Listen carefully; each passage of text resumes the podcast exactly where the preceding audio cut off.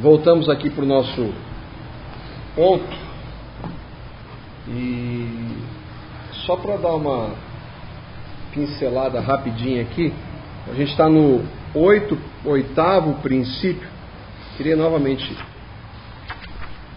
dar uma passadinha só nos, nos tópicos.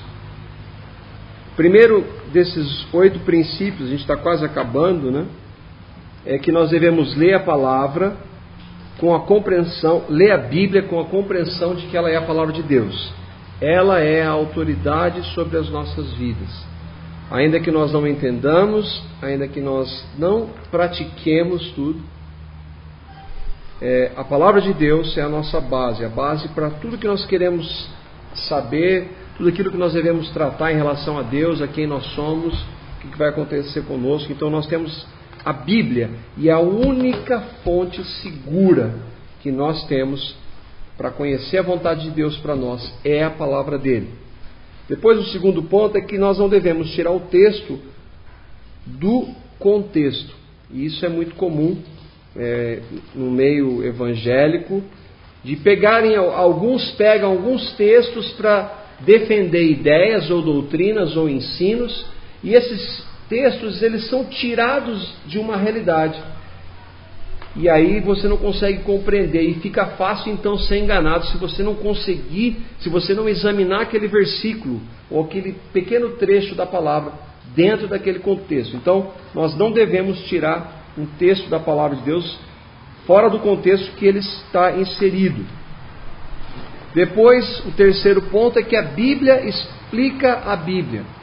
Que nós às vezes não compreendemos é, lendo uma passagem, nós até pode acontecer que nós não compreendamos totalmente aquela passagem, e aí nós vamos precisar de outras passagens na palavra para é, compreender. Por exemplo, nós falamos na semana passada que o Espírito Santo é uma das pessoas da Trindade. A Trindade, o termo Trindade não existe na palavra de Deus, mas nós sabemos que Deus é um Deus três pessoas. E às vezes você está lendo um texto e fala do Espírito Santo como Deus, mas não está tão claro. Aí você vai pegar outras passagens em outros textos da palavra do desde Gênesis, Apocalipse, e você vai ter uma compreensão mais clara. Então, por isso que a Bíblia explica a Bíblia. O quarto ponto é que, vamos ver onde ele está, nós devemos tomar cuidado com as alegorias. Que alegorias são figuras de linguagem e às vezes alguns pegam esse é, e fazem de alguns textos, eles não pegam na, no texto literalmente e fazem daquilo uma alegoria. Você pega uma passagem bíblica, aquele texto é literal, fala, não, isso aqui quer dizer isso. Um pastor diz, não, esse texto aqui quer dizer isso. E aí quem passa a ser a referência não é mais a palavra de Deus, e sim aquele que está dizendo o que quer dizer o texto. E aí a gente perde a referência. Se a nossa referência for quem está pregando, nós estamos em terreno arenoso, perigoso. Tanto que vocês não devem dar crédito a ninguém, nós não devemos dar crédito a ninguém, nós devemos dar crédito à palavra, para ver se aquilo que aquela pessoa, seja ela quem for, estiver dizendo, está baseado e fundamentado na palavra de Deus. E a alegoria, ela é muito perigosa nesse sentido. Há textos na palavra que são alegóricos, mas eles se explicam. 5. Há verdades específicas para situações e indivíduos específicos. Nós vimos aí alguns casos de isso muito comum na, na igreja neopentecostal, de pegar promessas que são específicas, por exemplo, para o povo hebreu, para o povo do Velho Testamento, e trazer para essa realidade, dizendo que todos nós estamos inseridos naquela promessa. Às vezes, realidades é, é, da palavra, nós falamos, por exemplo, de uma delas, que é da questão que se nós cremos crê no Senhor Jesus e será salvo tu e tua casa. Nós vimos alguns textos da palavra que aquilo não se aplica a todo cristão, ainda que nós devamos orar pela salvação dos nossos filhos, pregar a palavra para eles e crer que o Senhor vai levá-los a, a Ele mesmo. Mas nós não podemos exigir isso de Deus, porque a palavra mostra outros textos que vão contra esse, é, essa promessa que foi dada especificamente em duas situações uma delas que nós vimos foi quando o carcereiro, quando Paulo fala para o carcereiro que ele é, eles estão presos, Paulo e Silas, e eles saem da, da, prisão lá porque Deus opera um milagre, e o carcereiro fala: O que, que nós vamos fazer? O que, que eu tenho que ser salvo? Fazer para ser salvo. Ele crê no Senhor Jesus e será salvo, tu e a tua casa. E aí ele vai para a casa dele, crê no Evangelho, a família dele crê e são batizados. Aquilo lá se, se aplica a todos, é uma promessa para todos. Nós vimos alguns textos da palavra que mostram que não. Apesar de, mais uma vez, nós devemos orar pela salvação da nossa família. Aí tem algumas aberrações, por exemplo, aquela do é, profecias de que você da prosperidade de que uma delas que eu já falei algumas vezes aqui, de você ir lá, que Deus disse que onde você colocasse a planta do seu pé, aquela terra seria sua, e vai lá o cara escolhe uma data lá e põe o pé lá, vai ser minha. Isso é uma promessa que foi dada para o povo hebreu, para a terra de Canaã, e alguns estão trazendo isso para hoje, fazendo uma dispersão. Então, há realidades específicas para pessoas específicas, é claro também que há promessas para toda a humanidade nós vimos também algumas. O sexto ponto é para que nós possamos crer na Bíblia, é o Espírito Santo é primordial, é fundamental. Nós podemos, falamos também que nós podemos entender algumas passagens, mas para querer crer naquilo como verdade absoluta, é primeiro necessário que nós tenhamos crido, nascido de novo, tenhamos recebido o Espírito Santo, e aí sim nós podemos crer, porque em nós não há capacidade. O homem natural não compreende as coisas do Espírito porque elas lhe parecem loucura. Então precisa que o Espírito Santo venha habitar em nós para que então deixe de parecer loucura e passe a ser uma realidade para nós. Então o Espírito Santo é necessário. Nós vimos na semana passada que a palavra de Deus, com quanto palavra de Deus, ela não se propõe a dar todas as respostas que nós gostaríamos. Há muitas questões que nós não temos compreensão que aprove a Deus, porque Ele é Deus, não nos revelar. Né? Nós vimos também que muitas das diferenças que nós não compreendemos, às vezes é por falta de um estudo detalhado da palavra, mas há casos que por Deus não quis revelar e nós devemos estar contentes e felizes com isso. E hoje nós vamos ver o propósito da palavra de Deus não é gerar conhecimento, mas sim vida. Aqui nós pegamos alguns princípios Puxa, que interessante, esse princípio para isso serve para isso, para isso. Então, aquilo lá para mim é interessante que eu fico conhecendo e sabendo como funciona. Mas o propósito da palavra de Deus não é gerar conhecimento, é gerar o que? Transformação de vida. É claro que isso se dá na pessoa do Filho de Deus, Jesus, que as Escrituras mostram ele, nós vamos ver esse texto. O propósito da palavra de Deus não é dar para nós conhecimento das coisas dele. Quando nós estudamos, por exemplo, escatologia, falamos da, volta de Jesus, que é um tema que eu já falei que eu sou apaixonado, não é porque eu quero conhecer e especular quando vai acontecer, e isso acontece muito. Quando é que vai se dar esses sinais e a gente tenta algumas, fazer algumas é, conjecturas e tentar entender? Não. Qual que é o propósito?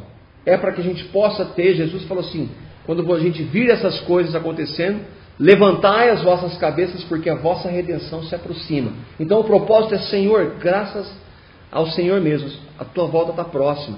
E aquilo é para gerar uma expectativa, é para que eu possa falar de Jesus para outras pessoas, é para que eu possa querer conhecê-lo mais, viver em santidade. Não é para eu saber quando Jesus volta. E isso é para todos os assuntos da palavra de Deus. Toda ela tem o propósito de gerar vida em nós e não conhecimento, tá? E aí nós vamos continuar na leitura aqui. Já vimos que muitos dos judeus, nós vimos essa passagem, examinavam as Escrituras e, portanto, eram grandes conhecedores das mesmas. Aquele grupo que o grupo que Jesus mais criticava dos fariseus, por exemplo, eles eram conhecedores das Escrituras. Olha bem, conhecedores das Escrituras. Contudo, o próprio Jesus lhes disse que o mero conhecimento da Bíblia não quer dizer nada. E aí nós vamos ler o texto de João 5, versículos 37 e 40. E o Pai que me enviou, ele mesmo testemunhou a meu respeito. Vocês nunca ouviram a sua voz. Presta atenção né, no que Jesus está dizendo aqui. Nem viram a sua forma, nem a sua palavra habita em vocês, pois não creem naquele que ele enviou. Vocês estudam cuidadosamente as Escrituras, porque pensam ter que nelas vocês têm a vida eterna. E são as Escrituras que testemunham a meu respeito. Contudo, vocês não querem vir a mim para terem vida. Olha o que Jesus diz para eles. Eles estudam as Escrituras cuidadosamente. Mas Jesus fala assim: ó, o Pai que me enviou, ele me testemunhou a seu respeito. Vocês não conhecem o Pai. Vocês nunca ouviram a voz de Deus. Nunca ouviram a voz de Deus. Vocês conhecem as Escrituras. Vocês estudam as Escrituras cuidadosamente. Mas vocês nunca ouviram o Deus das Escrituras. Então tem conhecimento bíblico. Muito conhecimento, no caso deles, do Velho Testamento. Mas aqui não tem função nenhuma. É claro que é palavra de Deus, Deus age, o Espírito Santo age pela palavra de Deus, e aquilo serve também para aquele que não crê como um juízo mais severo, porque conhecem as Escrituras e não querem saber do Deus das Escrituras. Mas o propósito das Escrituras não é gerar conhecimento. Por isso que quando eles chegam é, para Jesus, muitas vezes eles falam mestre. Por quê? Mestre é alguém que eles valorizavam por ter conhecimento das Escrituras. Um conhecimento aprofundado das Escrituras. Mas aquilo não tinha vida, não podia gerar vida. Obviamente, diferente do caso de Jesus. Eles valorizam aqueles que têm autoconhecimento. Olha só, vocês nunca ouviram a voz do Pai, nem viram a sua forma, nem a sua palavra, ainda que vocês a estudem, habita em vocês. Por quê? Porque vocês não creem naquele que ele, o Pai, enviou. Não creem em quem? Em mim. Vocês estudam as Escrituras cuidadosamente e ela tem um propósito, já vimos isso. O propósito das Escrituras é o que? Revelar Jesus. Olha, é o que Jesus disse, ó. Vocês estudam as Escrituras porque pensam ter nelas a vida eterna. Tá, a vida eterna está aqui, está nas Escrituras. E eu vou examinar, eu vou estudar, eu vou buscar a vida eterna. A vida eterna está em quem? Uma pessoa, Jesus. E aí, ele diz assim: ó, vocês não querem vir a mim para ter essa vida eterna. Porque eu estou dizendo, vocês só podem ter a vida eterna se vierem a mim. Jesus disse isso. Não, você nós não queremos. Então, na realidade, você quer conhecimento e não vida eterna. É diferente, não é? É diferente. E olha só, eles são um grande exemplo de grande conhecimento. Paulo, quando era um dos principais dos fariseus, o que, que ele faz com o conhecimento dele? Considera como esterco. Tudo que eu sabia, eu jogo no lixo. Porque eu, eu, por amor a Cristo, eu jogo tudo aquilo no lixo. É claro que Deus, na sua soberania, no seu poder, ele usou aquilo. Ele usou o que Paulo havia estudado nas Escrituras mas com uma realidade totalmente diferente, não com mero conhecimento, mas sim como vida, porque Jesus habitava nele agora. Aqueles homens liam as Escrituras, mas eles nunca ouviram a sua voz, a voz de Deus, nem a sua palavra habita neles, ou habitava neles, pois não criam naquele que Deus havia enviado. O Senhor não os condena pelo estudo detalhado das Escrituras. Aí Ô, peraí, então, então eu não vou estudar a palavra de Deus, mas não, porque não, eu não tenho vida na palavra. Não, não é isso. Aí alguns vão para o outro extremo. Então eu não vou me dedicar ao estudo da palavra, a meditar na palavra, a ter um tempo diariamente diante do Senhor na palavra. Não, porque ela não tem poder nenhum, ela só gera conhecimento. Não. Qual o Jesus verdadeiro? Como é que eu sei que Jesus é o verdadeiro? Nós já vimos isso. Que, que o Jesus que os espíritas dizem que os mormons dizem, que os testemunhos de Jeová dizem, que os católicos dizem e que alguns evangélicos dizem. Como é que eu sei? Todos eles falam Jesus e falam bem. Qual Jesus? Como é que eu sei qual o Jesus verdadeiro? Pela palavra. Então eu preciso da palavra para saber qual é o verdadeiro Jesus. Não é? Não, a palavra não serve para nada. Não. Mas eu tenho que ir para ela com um objetivo: Senhor, eu quero que a tua palavra se torne viva. Eu não vou para ela como eu vou estudar um livro para uma prova. Eu vou adquirir conhecimento, informação para aquele fim específico, depois eu jogo fora. Não. A palavra de Deus ela tem o poder e a função de gerar em nós o que? Vida, mediante a ação do Espírito. O Senhor não os condena pelo estudo detalhado das Escrituras, afinal, isso seria um contrassenso com a própria Bíblia. O problema era a motivação deles. É isso que Jesus está dizendo. Então está claro né, que nós devemos estudar, e nós devemos estudar, separar um tempo todos os dias na palavra. Ainda que haja lutas, ainda que haja uma tentação, e às vezes venha preguiça para a gente não fazer, mas nós devemos, e ainda que eu, às vezes eu não estou motivado, ainda que eu não estou entendendo, às vezes nós já conversamos algumas vezes sobre isso, às vezes está lendo e, não, e tem um monte de coisa vindo na sua cabeça.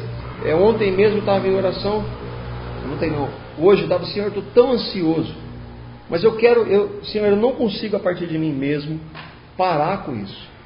E vem um monte de coisa na minha cabeça, mas eu quero, esse momento eu quero para ter com o Senhor só.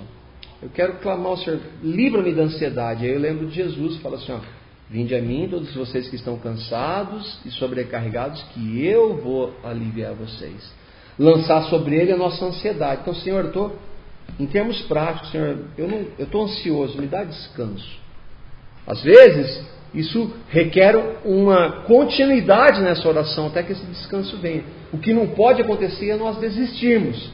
Se nós desistirmos, Deus não vai deixar de ter misericórdia, não vai deixar de ser gracioso. Mas nós vamos estar perdendo a oportunidade de ter contato com Ele. Então, Senhor, e aí o que nós devemos pedir a Ele? Senhor, capacita-nos a perseverar. Eu, às vezes, eu, eu, tenho o propósito de estar lendo a palavra de manhã. Às vezes, puxa, aquele dia eu estou cansado, não acordei e tal, perdi, me entristece, aí vem. Não, Senhor, passou um, dois dias, Senhor, retoma esse propósito não como é, uma regra, mas como uma necessidade. Isso deve ser a nossa vida. O centro da Bíblia é Cristo. Empresta sua caneta, André, por favor. Eu quero só corrigir aqui. Habitava neles aqui, seria melhor. Eu tenho um tio meu, Marco. Hum? Ele, ele sempre fala que a maior criação do homem foi Deus. E agora, pensando dessa maneira, eu vejo que o pensamento dele não é novo, é o mesmo pensamento dos fariseus. Eles, eles entendiam que cumprir aquilo que estava lá já era o suficiente. Não, por isso eles não buscavam ouvir. Se eu, se eu estudar isso aqui, eu vou me tornar uma pessoa melhor do que eu já sou. Eu vejo a maioria que rouba, que faz, que isso eu não faço porque eu sigo seguir. Então o pensamento desse meu tio ele é bem parecido. Ele acha que é o suficiente. É, agora tem uma grande questão. Quando Jesus fala para esses mesmos, que eles estudavam as Escrituras, ele diz assim: vocês são que nem os sepulcros caiados. Por, por fora vocês estão pintadinhos, arrumadinhos, mas por dentro está cheio de ossos de rapina. Vocês não praticam. E aí Paulo vai dizer assim, ó, Pedro vai falar assim, ó, nós vamos ficar jogando um peso sobre eles da questão da salvação pela graça, que nem nós nem os nossos pais pudemos suportar. Eles iam, e aí entra outra questão da hipocrisia, porque ninguém tem a capacidade de cumprir tudo. Ainda que ele fale, eu faço, não, eu obedeço, eu, eu tenho por pai Abraão, né? Que eles falavam disso, eu estou para obedecer, eu quero obedecer os mandamentos, a palavra, tem tudo aquele monte de regra, eu vou, eu vou obedecer. Eu sei em mim que eu não tenho capacidade, ainda que eu me justifique por ele é que você considera que o teu pecado é menor que o pecado do outro. É você tem um assim. pecado gravíssimo, mas aquele lá que rouba, aquele lá que é terrível. Roubar é o pior que tem, o meu tanto. É, mas aí... Eles pensam assim, pensavam é. assim dessa maneira. Nós vamos ver pela palavra várias... que a, a própria palavra diz que ainda que as consequências para os pecados, elas, na nossa realidade, elas sejam diferentes, para Deus não existe diferença. Nós quantas vezes nós não lemos o texto de Tiago que diz assim: ó, aquele que guardar todos os mandamentos e tropeçar em um só ponto da lei, ele é culpado de todos os outros.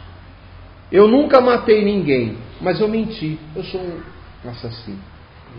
Para Deus é o mesmo nível.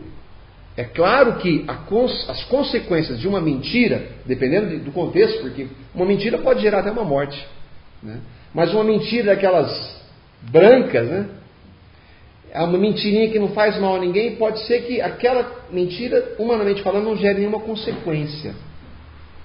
Ao ponto que um assassinato vai gerar uma consequência humanamente falando. Mas para Deus, e Deus odeia a mentira porque o pai da mentira é o diabo, então é o mesmo nível. Não tem diferença. Vamos voltando aqui, ó. O centro da Bíblia é Cristo. Se nós a lermos dia e noite e não o encontrarmos, tá um A aqui, peço a mim, André.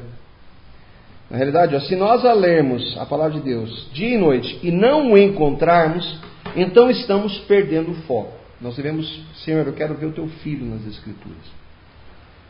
Estaremos apenas adquirindo conhecimento.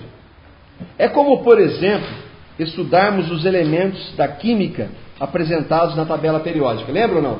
Acho que aqui ninguém. Não? não? Lembro, não. ninguém lembra, né? Eu quis esquecer. Pois é, mas tinha lá aquele monte de elementos e tal. Né? Tem gente. É. E todo mundo estudava e tinha que decorar, lembra? Os símbolos e tal. Todos nós tivemos, é que aqui ninguém está na área, né? Talvez se fosse alguém de, da área aí, poderia saber melhor. Mas eu, como eu já sabia disso aqui, então eu coloquei esse exemplo. Né?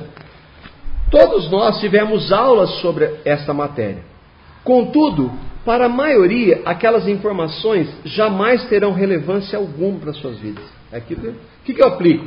Nada, meu. É, eu aprendi, tinha que fazer a prova, mas hoje, ainda que, que, todos os elementos fazem parte da nossa vida, a gente não tem, né? Todos aqueles elementos fazem parte da nossa vida, mas em termos práticos, o que eu uso para aquilo, aquele conhecimento? Nada. Não uso para nada. Não é esse o propósito das Escrituras. Não é eu ler, nossa, meu, que sensacional isso aqui, o texto e tal, papapá, e não tem propósito nenhum. Uma vez eu vi, é um homem de Deus, eu vi uma série de estudos dele, ele veio pregar, e ele fez umas, pregou por duas horas na igreja. E ele fala um estudo que chama o duplo chamamento. Ele ficou uma hora falando, eu fiquei uma hora ouvindo, sensacional. Onde ele vai buscar os textos e tal. Mas o que, que aquilo teve, tinha de relevância? Para mim, zero. Saí no meio, não aguentei ouvir. Era muito interessante o conhecimento bíblico, ele é um homem sério. Foi nesse caso específico, eu fiquei, fui infeliz e eu compartilhei com alguns irmãos, também não gostaram, alguns outros gostaram. Mas é aquela ideia de ter muito conhecimento bíblico. Olha como o cara conhece isso, isso, isso. Mas e tá? E vida? E onde eu posso aplicar isso na minha vida?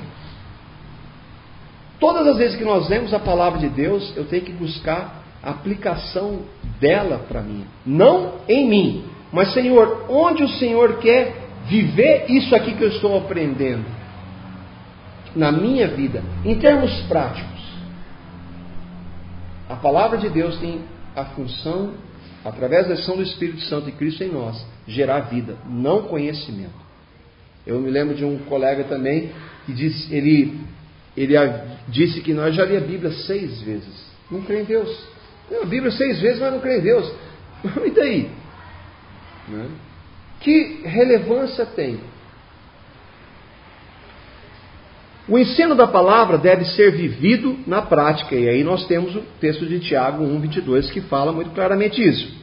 Sejam praticantes da palavra e não apenas ouvintes, enganando-se a si mesmos.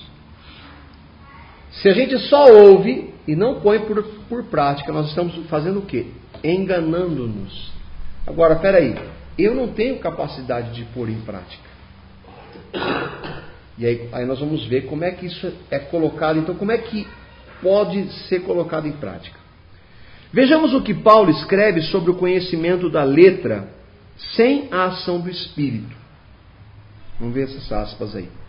Vocês mesmos, 2 Coríntios 3, 2 a 6. Vocês mesmos são a nossa carta escrita em nosso coração, conhecida e lida por todos. Olha que interessante. É, primeiro os irmãos Lembra a primeira carta de Coríntios? Muitas críticas, muitos erros dentro da igreja de Corinto. Paulo escrevendo para exortar, corrigindo. Depois ele escreve a segunda carta para os irmãos de Corinto. Olha o que ele está dizendo deles. Vocês mesmos são a nossa carta, escrita em nosso coração, conhecida e lida por todos. Vocês demonstram que são uma, a carta de Cristo, resultado do nosso ministério, escrita não com tinta, mas com o Espírito de Deus vivo, não em tábuas de pedra, mas em tábuas de corações humanos. O que ele está dizendo? A palavra de Deus não foi só um conjunto de conhecimentos, ela gerou vida em vocês. As pessoas veem a palavra na vida de vocês. É aquela coisa de, daquele testemunho. Eu vi o Evangelho, que nós já ouvimos algumas vezes. Mas como é que você viu o Evangelho? O Evangelho você ouve, não. Eu vi o Evangelho naquela pessoa. Eu vi Cristo naquela pessoa. Nos atos, na maneira dela tratar, nas pequenas coisas. É claro que aquela pessoa precisa conduzir, seja ela quem for, falar de Jesus. Para mim é uma falácia dizer aquela expressão que a gente já ouviu algumas vezes. Prega o evangelho, se necessário, use palavras. Isso é mentira. É mentira. Porque uma pessoa só ouve, só pode crer de que maneira? Pela palavra. Pela palavra. Você pode ser uma, você pode vem, joga a bola, você nunca fala, não critica. Eu vou trabalho com você, você é um cara que tem um testemunho fantástico. Puxa, meu, aquele cara é um cara sério. Mas se você não falar de Jesus para mim, eu não vou saber quem. Por que, que você é assim? Então você precisa anunciar Jesus. Nós precisamos. É claro que a nossa vida, e outra coisa, ainda que a minha vida, porque a vida de ninguém reflete totalmente o caráter de Cristo, ainda que ela não reflita o caráter de Cristo, eu preciso proclamar. Então, a proclamação, o peso da proclamação do Evangelho é maior do que a nossa vida. Agora, bem entendido, Senhor, capacita-me a viver para a tua glória. E aqui ele está falando da vida daquelas pessoas. Não que possamos reivindicar qualquer coisa com base em nossos próprios méritos, mas a nossa capacidade vem de Deus. Ele nos capacitou para sermos ministros de uma nova aliança, não da letra. E aí, ah, a letra mata. Aí havia um grupo, hoje, graças a Deus, isso mudou. Alguns anos atrás, a igreja pentecostal dizia: não, a letra mata. Então, estudar teologia é letra, a letra não serve para nada. Mas é uma distorção do texto. A letra mata, é verdade, a letra, o conhecimento, como tinham os fariseus, sem vida, mata. Mas quando você vai estudar a palavra e a teologia, o estudo da teologia, com o devido propósito de estudar, de querer conhecer mais ao Senhor, ele é muito bem, ele é muito bom. A palavra diz assim: aquele que ensina, que haja dedicação. Então é importante sim estudar. Agora, para adquirir conhecimento, não.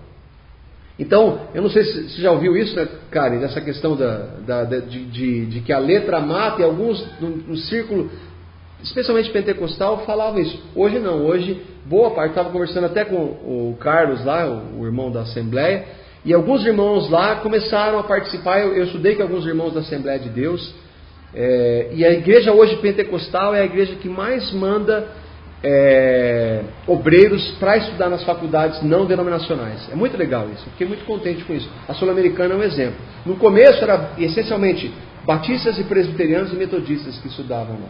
Hoje o percentual de pentecostais estudando é muito maior do que os tradicionais. Isso é muito bom.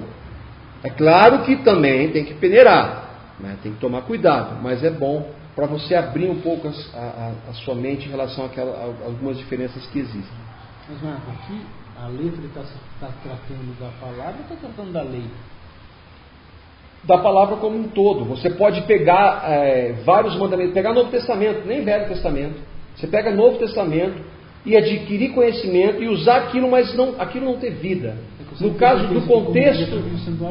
Não, não. No contexto, para eles, obviamente, que eles não tinham ainda, Paulo está escrevendo uma segunda carta. Eles não tinham o Novo Testamento ainda, então sim. Mas para nós, hoje, uma pessoa pode pegar Novo Testamento e fazer disso letra. E a letra não mata porque já não tinha vida mesmo. É, ela não mata, né? Ela não tem o poder de gerar vida se não for pela ação do Espírito Santo. Ou seja, você continua na morte. A letra você continua na morte. Exatamente. Se ela não é. gerar vida. Agora, bem entendido. Sem a letra, não é possível a vida. Porque precisa ação do Espírito. Esperem pelo ouvir. Disso, eu, eu tinha uma professora de literatura que, inclusive, eu fiz letras que por causa dela, né? Até então minha vida é diferente. E ela tinha um conhecimento bíblico que era um negócio assim, extraordinário. Todo texto que tinha alguma referência bíblica, ela sabia tudo de cor, mas um conhecimento assim, que eu ficava assim. Só que ela tinha uma vida assim muito doida, uma pessoa com procedimento totalmente contrário.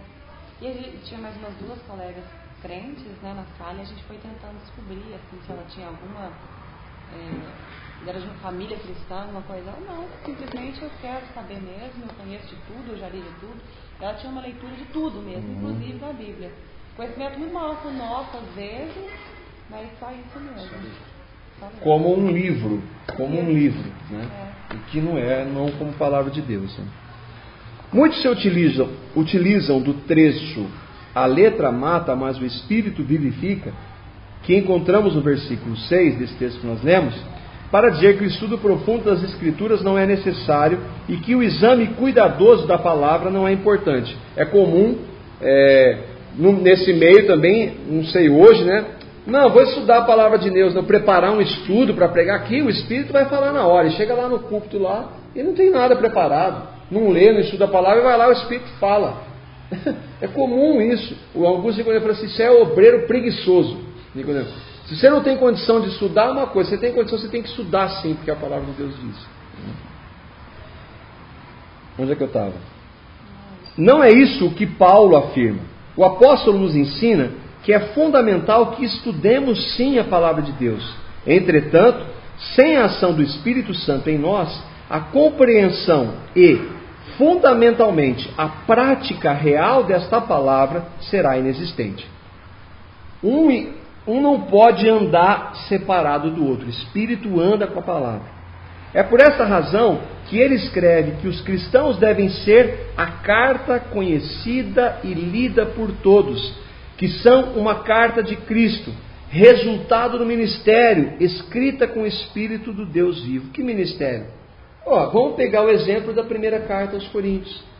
O que ministério Paulo está dizendo? Eu escrevi uma carta para vocês. Ele esteve com aqueles irmãos de Corinto, mas eu escrevi uma carta corrigindo algumas posturas dele. Alguns deles se rebelaram com aquela carta. Outros, Senhor, tem misericórdia. Nós temos errado. Por exemplo, na questão dos dons do Espírito, na questão dos dons de línguas.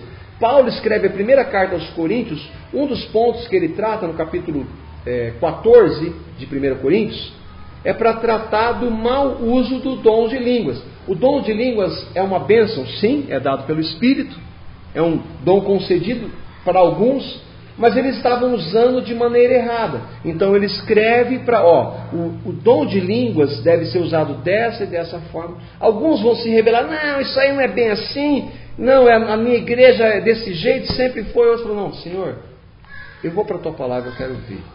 Que nem um irmão que de uma igreja batista, alguns anos eu tive uma aula com ele, e ele falou assim: é, eu não sei se eu comentei com vocês também isso. Havia na época do dente de ouro, lembra do dente de ouro não? Você, você não estava aqui ainda, mas já também tinha, né? E aí estava aquele auê, aquele dente de ouro, dente de ouro, não sei o quê. E algumas pessoas, é natural que algumas pessoas da igreja mais tradicional, elas dão uma passadinha nessas igrejas para ver o que está acontecendo. E alguns vão falar, ah, é de Deus, não é de Deus. E aí ele falou assim: chegou num ponto específico desse assunto, ele falou assim: nós teríamos, nós teríamos três posições. Uma, rechaçar tudo e dizer que não é de Deus, isso é do diabo. Outra, aceitar como Deus e vamos trazer para o nosso meio porque estava enchendo a igreja, vamos trazer. E a outra, o que? Estudar a palavra de Deus, para ver o que ela fala sobre a questão do Espírito. E como a igreja batista tradicional, ele foi se propôs a estudar com a igreja. E ele disse que o primeiro texto que ele leu é não proibais falar em línguas. Primeiro texto. Radicalmente oposto à posição da igreja tradicional. Mas aí ele vai estudar a palavra, vai buscar e ele vai chegar a que conclusão? A conclusão que a palavra de Deus fala sobre a questão dos dons, de como eles devem acontecer e assim por diante. O ponto é que alguns recebem, Senhor, e são tratados, são corrigidos, outros se rebelam e não querem dar continuidade, né? não querem ouvir o que a palavra de Deus tem. O que Paulo diz é que a letra deve ser vista em nossas vidas, em nosso dia a dia, e não somente em nossos intelectos e vocabulário. Crenteis, né? Ou tem gente, o cara só, misericórdia, oh, glória a Deus, aleluia, mas a vida do, da pessoa é um negócio, aquela coisa linda. Não, misericórdia. só pela misericórdia, mas glória a Deus, aleluia, e, e, e, e por aí vai, mas de vida não tem nada. Muita coisa de crente, de falatório, mas de vida não tem nada. Em Cristo, a palavra de Deus tem o poder de nos transformar. Afinal, ela é a expressão viva do caráter de nosso Senhor na prática.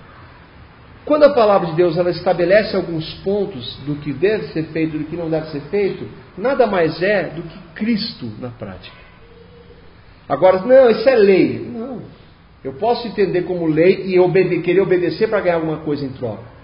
Agora, eu, quer, eu, Cristo habita em mim, então como ele, ele agiria nessa área específica? E aí a palavra diz: olha, aquele que roubava, antes trabalha. É um caráter de Cristo se manifestando em termos práticos. Quando ela nos ensina, por exemplo, a não mentir, não matar, não roubar, não adulterar, não maliciar e a não proferir palavras torpes. E aí, o que é palavra torpe? Vamos ver o que é palavra torpe do latim turpis, a palavra torpe tem como sinônimos obsceno, sórdido, infame, ignóbil, nojento, impuro, sujo e manchado. Então, como cristãos, nós já sabemos que não saiu nenhuma palavra desse tipo da boca de Jesus.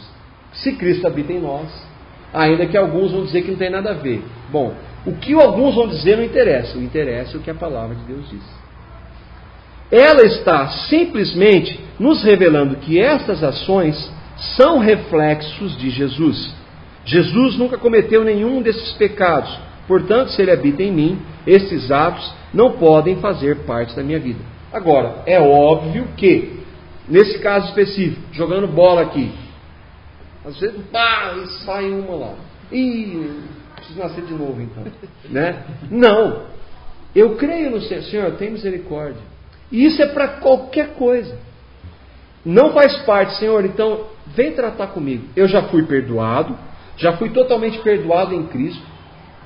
Senhor, tem misericórdia, eu cometi esse pecado. E vem tratar comigo. E aí é um processo dele tratando conosco. E quando que acaba esse processo? Não acaba. Acaba quando a gente, Jesus um dia voltar e se manifestar. Ele começou uma boa obra quando nós nascemos de novo e ele vai completar quando? Quando ele voltar.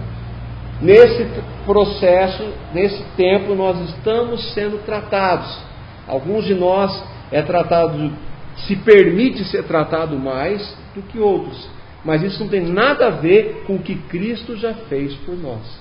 Agora, nós como cristãos, não é fato de que quando nós não estamos debaixo da vontade de Deus, o Espírito nos leva ao quê? Senhor, tem misericórdia, há um arrependimento.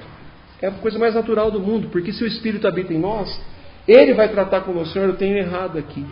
Eu tenho, eu tenho falhado nessa hora. Senhor, tem misericórdia, me perdoa. E a gente já falou sobre isso também, de que quando nós confessamos os nossos pecados, esse mesmo Deus tem o poder é, de criar todas as coisas, que saiu todas as coisas. Ele tem o poder de lançar os nossos pecados mais profundo do abismo e não se lembrar mais deles. Isso que é maravilhoso, isso é graça e misericórdia. Agora, Senhor, vem formar o caráter do teu filho na minha vida. Esse que deve ser o nosso desejo. Por outro lado, quando a Bíblia nos conclama, nós vimos de, uns, de alguns pontos que não fazem parte da vontade de Deus, aí vamos ver alguns que fazem. Nos conclama a Pensar nas coisas que são do alto, aí estão as referências. Meditar constantemente nos seus escritos, na palavra de Deus. A pregar o evangelho a toda criatura. A amar ao próximo. A amarmos nossas esposas, aí especificamente para nós homens. Entre tantas outras ordenanças, está nos revelando, a Bíblia está nos revelando exatamente o que Cristo fez e faria. É exatamente. Por isso que não se desvencilha o que a lei, o que a palavra de Deus diz que deve ser feito ou não. A questão é assim: ela é lei quando eu faço isso para ganhar alguma coisa em troca a salvação. Agora, quando eu creio em Cristo, eu quero o Senhor, capacita-me a viver isso, porque o Senhor habita em mim. E nada mais natural do que o Senhor agir em mim. Senhor, filhinhos, se você, porventura, se você pecar, eu tenho um advogado, que é Cristo. Eu gosto muito de pensar assim, né? para a minha vida. É, numa época de muita acusação e, e, de luta contra o pecado, eu vinha porque o diabo ele é, ele, ele é um acusador, ele está diante de Deus para nos acusar de dia e de noite, e ele vai para no ponto, mas você não nasceu de novo? Você não creu em Jesus? Como é que você está fazendo isso? Eu gosto de pensar assim: não tem, eu não tenho que dar resposta nenhuma para você, você vai se ver com Jesus.